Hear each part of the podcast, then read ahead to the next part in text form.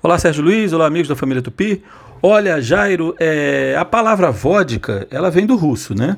É, aí a gente já deve, já deve imaginar que vem do russo, mas é só preciso dizer uma coisa. A palavra que se escreve muito com K, existe uma forma portu em português que é com C.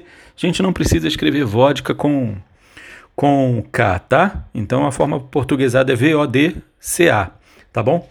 E acontece que é o seguinte: lá em russo tem uma palavra que quer dizer água e é voda. E vodka é um diminutivo.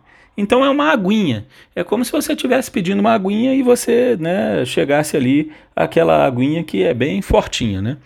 É, o fato curioso é que a vodka lá na Rússia faz parte da cesta básica, viu? Mas também, gente, temos que lembrar, é um lugar que chega às vezes a 60 graus abaixo de zero. Nós não conseguimos nem imaginar isso, tá bom? Então, vodka é uma expressão que significa aí um, um diminutivo de água, uma aguinha, tá bom?